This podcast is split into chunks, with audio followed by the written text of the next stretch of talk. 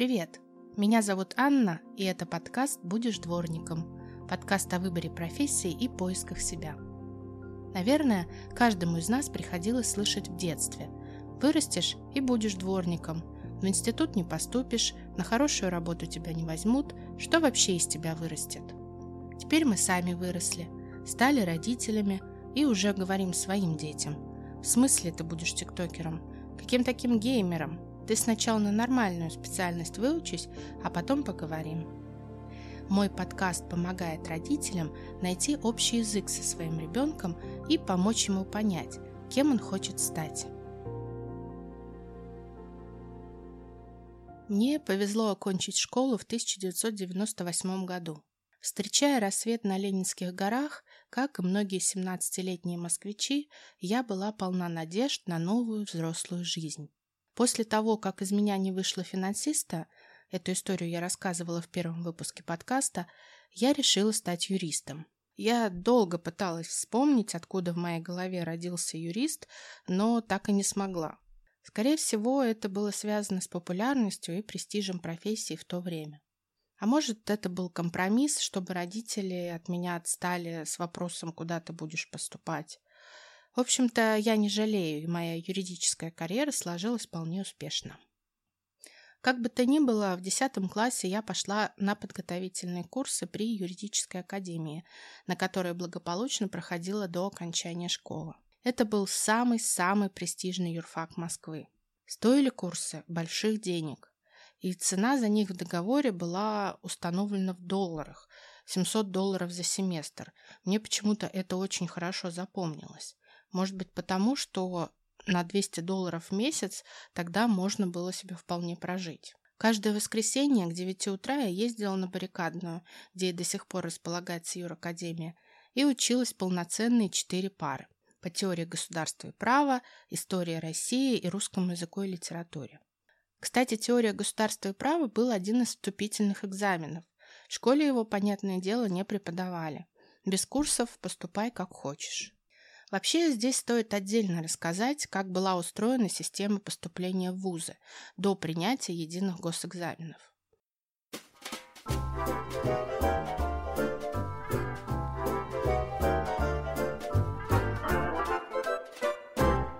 Когда нынешние выпускники сходят с ума по ЕГЭ, мне хочется постарушечи сказать, то ли было в наше время. Эх вы, жизни не нюхали, а я цельное лето. Цельное лето. Утром покос, вечером надои, то корова поросится, то куры понеслись, а тут вишня зашла, свекла заколосилась. Сначала в школе нужно было сдавать выпускные экзамены. Три основных и два по выбору. Основные русский язык и литература – это сочинение, математика письменно и третий экзамен устный по билетам. Он менялся каждый год. А в нашем году была история России. Дополнительно я сдавала обществознание и астрономию. Тогда в школе был такой предмет – астрономия, а в Солнечной системе было 9 планет. Вениамин Карлович, а вот в то время... Тогда время было, честно говоря, во! Все было просто и понятно. Никаких тестов и пробных экзаменов не было. Пустые листы бумаги со штампом школы, задания на доске и вперед. После выпускных экзаменов в школе можно было поступать. Причем был важен аттестат. Поэтому все старались в старшей школе учиться хорошо. Подавать документы можно было только в одно учебное заведение. Никаких копий документов и вторых шансов, только оригиналы. То есть либо ты поступил, либо нет. А там за школьной партой Чечня. Поэтому тогда многие ребята уходили из девятого класса в колледж, а из колледжа в вуз поступить было гораздо легче. Сейчас, кстати, эта практика тоже возвращается, многие бегут от ЕГЭ. Все бегут, бегут, бегут, бегут, бегут, бегут, бегут, бегут, бегут, бегут, бегут, а он им светит. Все бегут, бегут, бегут, бегут, бегут, бегут, бегут, бегут, бегут, бегут, бегут, а он горит. Вступительные экзамены в вузах были кто во что гораст. Существовал черный рынок вступительных билетов. Их покупали за огромные деньги. Процветали взятки при поступлении. По факту в хороший вуз могли поступить дети либо богатых родителей, либо преподавателей вузов, либо тех, у кого были приличные связи, то есть по блату. Я отчетливо помню, что это считалось нормой. Все принимали такие правила игры. Еще я помню, что на курсах училась прилежно, но постепенно стала терять мотивацию. Связано это было в первую очередь с тем, что при поступлении на курсы нам вроде как, ну, на словах, конечно, обещали преимущественный набор перед э, теми абитуриентами, которые на курсы не ходили. Но уже через полгода преподаватели стали намекать нам, что вы сюда не поступите, можете даже не подавать документы. У нас все расписано на пять лет вперед. Мол, места бронируют для своих детей депутаты, администрация президента и прочие власть имущие. В общем, нам говорили, хотите быть массовкой и пропускать год, пожалуйста, нам не жалко. Вы же понимаете, когда у нас будет список, кого брать, а кого нет, завалить вас будет проще простого, особенно на устных экзаменах. Осторожно, двери закрываются. Когда такие намеки стали недвусмысленными, я как-то пришла домой с занятий и спросила у папы, ну нафига все это, если я все равно туда не поступлю? Давай искать другие варианты. И папа начал искать. Он нашел преподавателя из приемной комиссии юридического факультета МГУ. Тот сразу запросил приличные деньги, что-то около 15 тысяч долларов за попадание в списки поступивших. Чтобы вы понимали, в то время за эти деньги можно было купить однокомнатную квартиру. Да, где-то на далекой окраине, но все равно можно было. В общем, этот преподаватель согласился на меня посмотреть и сказал написать эссе на тему «Правовое государство». Когда я вспоминала эту историю для подкаста, у меня возникал то непроизвольный смех, то отвращение. Сейчас, имея 15-летний опыт преподавания в университетах, я понимаю, какими же все эти профессора на подготовительных курсах и этот из приемной комиссии МГУ были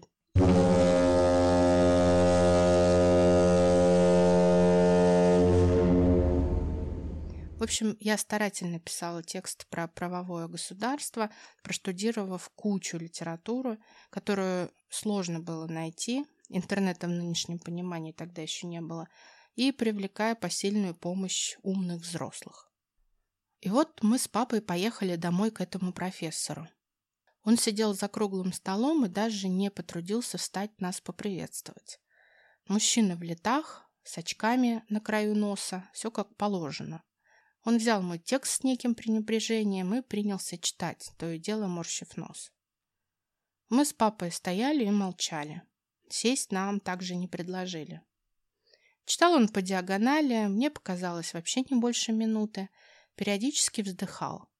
Потом кинул на стол мое правовое государство и посмотрел сначала на папу, потом на меня сверху вниз. Потом встал, повернулся к нам спиной и сказал ну да, ну да. Придется за вас краснеть в приемной комиссии, барышня. Ну не могу же я за вас все написать.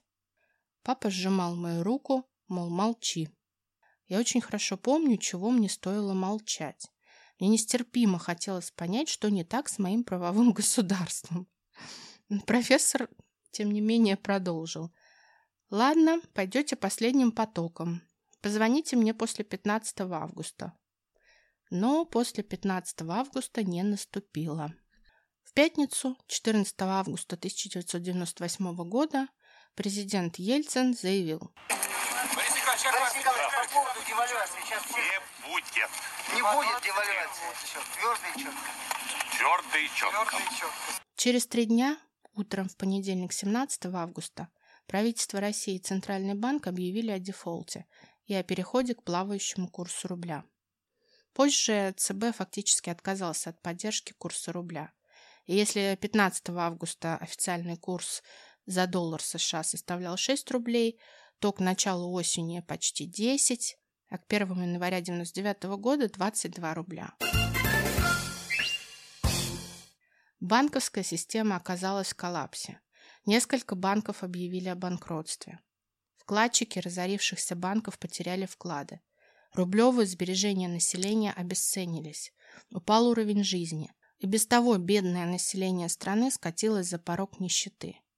Зарплаты и пенсии перестали платить. Денег в бюджете не было. Людям попросту нечего было есть.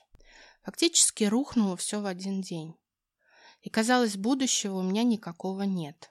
Еще этот чудесный профессор сказал, что сумму в долларах он менять не будет, а это уже были совсем другие деньги.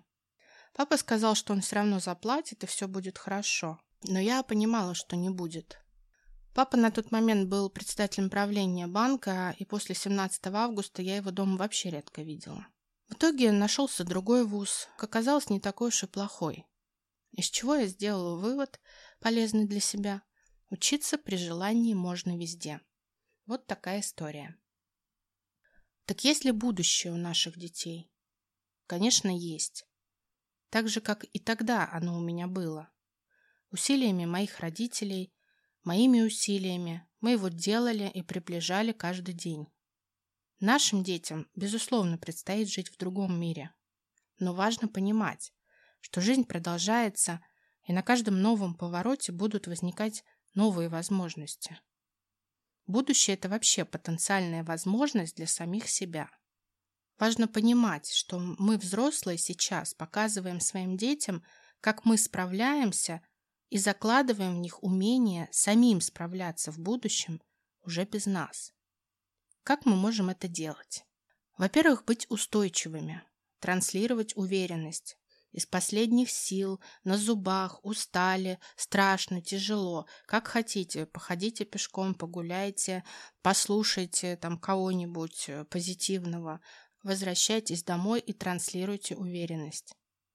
Дети должны понимать, что они с вами в безопасности. Во-вторых, больше проводите время со своими детьми.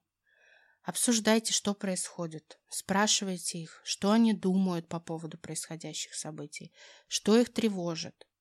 Я своим говорю, я взрослая, это моя ответственность. Я справляюсь со взрослыми задачами. Вы дети, ваша ответственность хорошо учиться, готовиться к экзаменам. Все по плану. Вместе мы справимся. В-третьих, и самое важное, Нужно по возможности продолжать жить обычной для детей жизнью. Школа, дополнительные занятия, семейные традиции, там, просмотры фильмов, прогулки. Для детей вот эта ежедневная рутина очень важна. Есть одно неплохое упражнение, которое можно проделать вместе с ребенком. Называется «Зона моего контроля». Берете лист и чертите круг. Внутри круга круг поменьше – Большой круг – это то, чем вы не можете управлять и то, что не можете контролировать. В него вы пишете все, что вас окружает, из чего, например, состоит ваша неделя, и что вне зоны вашего контроля. Ну, например, я не могу контролировать погоду, курс доллара, поступки и слова других людей, ситуацию в мире. А в центральном круге поменьше вы пишете все то, чем вы можете управлять. Ну, например, мои реакции на поступки других людей, выполнение домашней работы, обязанностей по дому, уход за моими домашними животными, ну и так далее. Таким образом, вы учите ребенка управлять собой. А управление собой – это основной навык самодостаточного человека. И в завершение. Помните чудесный мультик Юрия Нарштейна «Ежик в тумане»?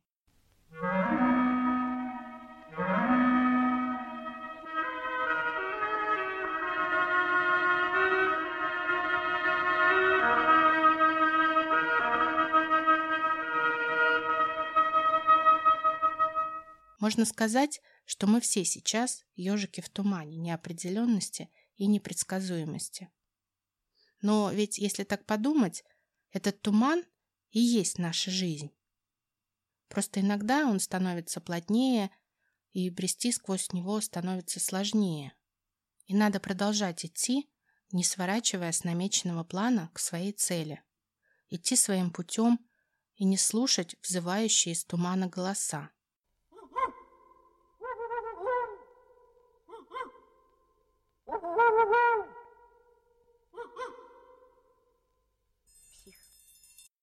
На сегодня все. Буду рада вашим оценкам и отзывам. У подкаста появился телеграм-канал «Будешь дворником. Профориентация. Поиски себя». Он легко ищется в поиске. На канале я буду выкладывать упражнения, озвученные в подкасте, анонсы и другую полезную информацию. Подписывайтесь, пишите мне на mail, делитесь вашими мыслями и идеями. Ссылки есть в описании подкаста. Расскажите свою историю поисков себя и станьте героем одного из следующих выпусков. Желаю вам теплой недели и до встречи!